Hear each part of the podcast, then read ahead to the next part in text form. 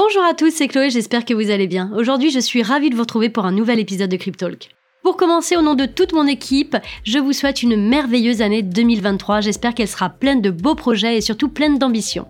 On a quitté 2022 avec un marché un peu morose, on va pas se le cacher, mais heureusement, bon nombre de projets en profitent pour se développer loin de la spéculation débordant des bullruns, et c'est notre cas avec l'arrivée prochaine de Wiggle, mais ça je vous en reparlerai dans un prochain épisode. En tout cas, sachez qu'on vous souhaite une excellente année 2023 avec, on l'espère, la reprise d'un marché haussier dans les prochains mois. Alors comme vous le savez, nouvelle année rime avec résolution. On vous a donc concocté un podcast avec des idées de bonnes résolutions que vous pourriez mettre en place dans la crypto. Ce sont des résolutions que vous pourrez mettre en place tout de suite, en pleine période de bear market, pour pouvoir profiter au maximum de la prochaine phase haussière et du coup de limiter les risques en cette période incertaine. Je profite d'ailleurs de ce podcast pour faire une spéciale dédicace à Bitcoin parce qu'il y a 14 ans, c'était le 3 janvier, le réseau Bitcoin validait son tout premier bloc et depuis Bitcoin a bien parcouru du chemin et c'est loin d'être terminé. Donc bon anniversaire à Bitcoin. Allez, vous êtes prêts? Installez-vous confortablement C'est parti Cryptalk, c'est le podcast dédié à la crypto. Alors chaque vendredi, où que vous soyez, embarquez-nous avec vous. La première résolution que vous pourriez prendre pour profiter du calme actuel, c'est de faire un focus sur la découverte de nouveaux projets. Vous pourriez vous poser la question de quels seront les projets prometteurs de demain. Rappelez-vous, c'est précisément en période de bear market que se sont lancés les projets phares du dernier bull run, tels que Solana, Elrond ou encore Avalanche. Et on aurait tous rêvé investir à ces moments-là. Alors là, vous allez me demander, mais comment je vais faire pour pouvoir différencier un bon d'un mauvais projet? Eh bien, très bonne question. Nous avons réalisé il y a quelque temps un article très complet sur notre blog qui vous donnera déjà une sorte de checklist des choses à vérifier pour vous assurer si c'est un bon ou un mauvais projet. Pour le consulter après le podcast, si vous avez envie, il s'appelle Cahier des charges, comment choisir un projet crypto viable. Mais vous inquiétez pas, je vais en évoquer ici quelques-uns, du moins les points les plus importants. Alors pour savoir si un nouveau projet peut s'avérer intéressant, vous pouvez déjà commencer par vous poser la question de savoir si le projet est innovant et s'il est utile. Par exemple, le projet, est-ce qu'il résout des problèmes du monde réel? Est-ce qu'il est le seul à le faire? Ou sinon, comment il se différencie des autres? Dans le cas où le projet vous semble utile, vous pourriez commencer par lire le white paper ou encore le light paper qui est la version plus simplifiée du white paper. Et de ce fait, vous allez vous faire une idée plus précise du fonctionnement du projet. Par la suite, vous allez pouvoir explorer la roadmap avec l'équipe qui est derrière le projet, l'engouement de la communauté derrière et les tokenomiques du projet. Concrètement, vous allez pouvoir déterminer l'ambition de l'équipe et émettre un premier jugement quant à la probabilité que les promesses soient tenues au vu de leurs compétences et de leur historique. Enfin, vous pourrez regarder les tokenomiques, c'est-à-dire la distribution initiale des tokens, le système d'émission, etc., etc. Et ça, c'est des métriques qui sont très très importantes car si l'équipe n'inspire pas confiance, que les ambitions sont trop grandes ou encore que les missions de jetons ne sont pas très bien réfléchies, le projet pourrait mourir avant même d'avoir vu le jour. Sur le web, vous trouverez plein de ressources pour comprendre les tokenomiques des projets. Je vous laisserai voir ça de façon autonome, mais si ça vous intéresse, on pourra éventuellement faire un podcast sur le sujet. N'hésitez pas à me le mettre en commentaire. On continue maintenant avec un autre point qui est important, la légalité du projet. Est-ce que le projet vous semble légal là où il doit s'appliquer? Sinon, est-ce qu'il existe un moyen pour le projet de contourner les lois locales? En cas de régulation qui pourrait être trop sévère, ça pourrait clairement freiner le développement du projet. Donc à vérifier. Un autre point qui est très important, est-ce que le projet est présent sur les réseaux sociaux? Et est-ce qu'il arrive à fédérer autour de lui une communauté engagée? C'est très très important de regarder ça. Alors il y a un début à tout, il se peut que vous arriviez très tôt dans le développement du projet et que du coup il y ait une très petite communauté. Il faudra quand même vous demander si la team du projet va arriver à engager une communauté ou pas. Un projet qui pourrait être extrêmement prometteur et qui n'arrive pas forcément à fédérer la communauté ne pourra jamais se développer correctement malheureusement. Voilà, donc je reprends avec vous les points principaux, mais que vous pourrez retrouver en détail sur notre partie blog, comme je vous l'ai dit tout à l'heure, à savoir, pour commencer, l'objet principal du projet, son white paper avec sa roadmap et les tokenomiques, la légalité du projet, l'équipe autour de ce projet, la présence sur les différents réseaux sociaux, le cas d'usage du token, à quoi il va servir, la capitalisation boursière, le prix, la supply, métrique très importante, le volume des négociations, savoir aussi sur quels exchanges le token est-il ou sera-t-il disponible. Et euh, voilà, c'est des questions, la liste est non exhaustive bien entendu, mais ce sont des questions à vous poser impérativement avant de savoir si vous pouvez investir sur un projet. Il est super important de comprendre que choisir un bon projet crypto, c'est pas forcément comme choisir une bonne action. Une action, ça représente la propriété d'une entreprise qui crée des bénéfices pour ses actionnaires, ou du moins a le potentiel de le faire. Posséder de la crypto, ça représente la propriété d'un actif numérique sans valeur intrinsèque. Ce qui fait augmenter ou diminuer le prix d'une crypto-monnaie, c'est simplement l'offre et la demande. Et en effet, s'il y a une augmentation de la demande et une augmentation limitée de l'offre, le prix augmente. Si l'offre devient limitée par rapport à la demande, le prix augmente et vice-versa.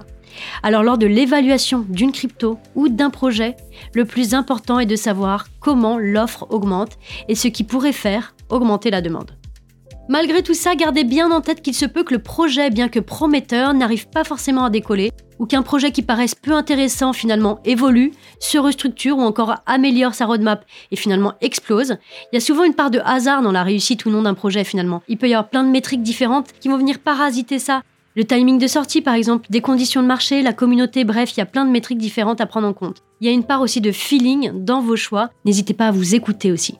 Voilà pour votre première résolution, découvrir les pépites de demain. Et c'est parfait si vous souhaitez en apprendre plus sur l'écosystème, si vous avez l'âme d'un détective et que vous aimez prendre quelques risques. Comme deuxième résolution, on a pensé que vous pourriez mettre en place une véritable stratégie d'investissement et de vous y tenir. Une vraie résolution. Sur les marchés, les sentiments nous poussent souvent à prendre des décisions qui nous font dériver de nos objectifs initiaux. Pourtant, mettre en place une stratégie et s'y tenir reste souvent l'option la plus intéressante. Encore plus en bear market lorsque le marché est calme et que finalement vous avez le temps d'y réfléchir. Alors chez Filmanic, vous pouvez mettre en place facilement du DCA, donc du Dollar Cost Averaging. J'ai fait un podcast sur le sujet, n'hésitez pas à en prendre connaissance si toutefois vous avez envie d'en savoir plus. C'est une stratégie qui est vraiment facile à mettre en place et à tenir sur le long terme. Le DCA consiste à répartir son investissement sur une période de temps déterminée plutôt que d'investir tout son argent à la fois. Et ça peut être très utile lorsqu'on investit dans les crypto-monnaies parce que les prix peuvent fluctuer fortement dans un court laps de temps. Alors en utilisant le DCA, on peut acheter des cryptos à des prix totalement différents au fil du temps, ce qui peut atténuer les risques liés aux fluctuations de prix. Concrètement, il vous suffit de choisir quelle crypto vous avez envie d'acheter de programmer un achat automatique sur notre plateforme et de laisser de côté votre investissement. Au fil du temps, vous verrez votre capital grossir et vous n'aurez plus besoin de vous soucier du marché. Alors un coup, vous allez acheter bas, un coup, vous allez acheter un peu plus haut, mais au final, votre prix moyen sera lissé sur le temps et vous ne raterez pas le train si le marché remonte. Et ça, c'est le principal. Il faut toujours profiter d'acheter tant que la crypto est basse. Troisième résolution. Cette année 2023 peut être également l'occasion de restructurer votre portefeuille en mettant en place une répartition qui sera adaptée à votre stratégie. Ces dernières années, il est probable que vous ayez acheté un bon nombre de tokens différents pour diversifier ou tout simplement euh, par FOMO. Pour rappel, le sigle FOMO signifie Fear of Missing Out, ça veut dire donc la peur de rater quelque chose. Alors aujourd'hui, il est vraiment temps de faire le ménage et de décider quel token ou non vous allez garder dans votre portefeuille et dans quelle proportion surtout. Le bear market va permettre à de nouveaux projets d'émerger et ceux-ci peuvent parfois rendre obsolètes des projets actuellement dans le top 50. L'effervescence du bull run a même placé des projets totalement inutiles au plus haut et leur chute risque d'être tout aussi importante avec le prolongement du bear market. Autrement dit, certains projets anciennement prometteurs risquent de ne jamais retrouver les niveaux de prix atteints lors du précédent bull run et ça il faut s'y préparer. Ça a été le cas notamment pour chaque marché haussier des cryptos pour lequel les top 10 étaient systématiquement différents. Pour vous donner un ordre d'idée, voici le top 10 de 2017. Position 1, on avait Bitcoin. Deuxième position, Ethereum. Troisième, Bitcoin Cash. Quatrième position, XRP. Cinquième, Litecoin. 6, Cardano. 7, IOTA. 8, Dash. 9, NEM. Et 10, Monero. Ça, c'était le top 10 en 2017. Ça a bien changé, non? Combien de ces cryptos sont encore dans le top 10 aujourd'hui? Eh bien, seulement 4. Bitcoin, Ethereum, XRP et Cardano. Et croyez-moi, si on remonte encore dans le temps, je suis sûr qu'on trouverait dans ce top 10 des cryptos dont vous n'avez très certainement jamais entendu parler. Alors voici quelques questions que vous pourriez vous poser pour prendre le temps de faire euh, de la réallocation. Quels sont mes objectifs d'investissement à court et à long terme? Ça peut vous permettre de déterminer quelles cryptos sont les mieux adaptés à votre stratégie. Quelle est ma tolérance au risque? Certaines cryptos sont plus volatiles que d'autres. Il est donc très important de tenir compte de votre tolérance au risque lors de la répartition de votre portefeuille. Quels sont mes fondamentaux préférés? Vous devriez vous orienter vers les crypto-monnaies qui vous semblent les plus solides sur le plan fondamental, comme celles qui ont un solide réseau de développeurs, une utilisation répandue, des impacts dans le monde réel. Bref, il faut investir dans ce que vous comprenez. Quelle est ma stratégie de diversification? Il peut être très judicieux de diversifier votre portefeuille en investissant dans plusieurs crypto-monnaies différentes, plutôt que mettre finalement tous vos œufs dans le même panier. Mais attention à ne pas tomber dans l'excès et vous retrouver avec des centaines de crypto-monnaies différentes. Ça sera très dur à monitorer, donc restez raisonnable parce que derrière chaque projet, il faudra faire de la veille et monitorer un minimum. Une autre résolution que vous pourriez prendre est de profiter au maximum de vos actifs en attendant une nouvelle phase de hausse. Comment, vous allez me dire? Eh bien tout simplement en faisant travailler vos cryptos dormantes. En crypto, il existe plusieurs façons d'obtenir des rendements, et les plus efficaces et les plus populaires sont la DeFi et le stacking. La DeFi, pour rappel, c'est ce qu'on appelle la finance décentralisée. Alors grâce à ces méthodes, vous allez pouvoir faire grossir votre capital indépendamment des mouvements de marché. La DeFi est notamment très utilisée pour faire travailler des stablecoins. D'ailleurs, à ce propos, si ça vous intéresse, on a déjà fait plusieurs podcasts sur la DeFi, sur les revenus passifs et même sur les stablecoins. Donc je vous conseille vivement d'aller les écouter si vous voulez plus d'informations sur ce sujet. Vous pouvez également aller consulter notre site web filmmining.com pour tout simplement découvrir nos offres. Actuellement, nous proposons 7 projets en DeFi et 20 projets en stacking.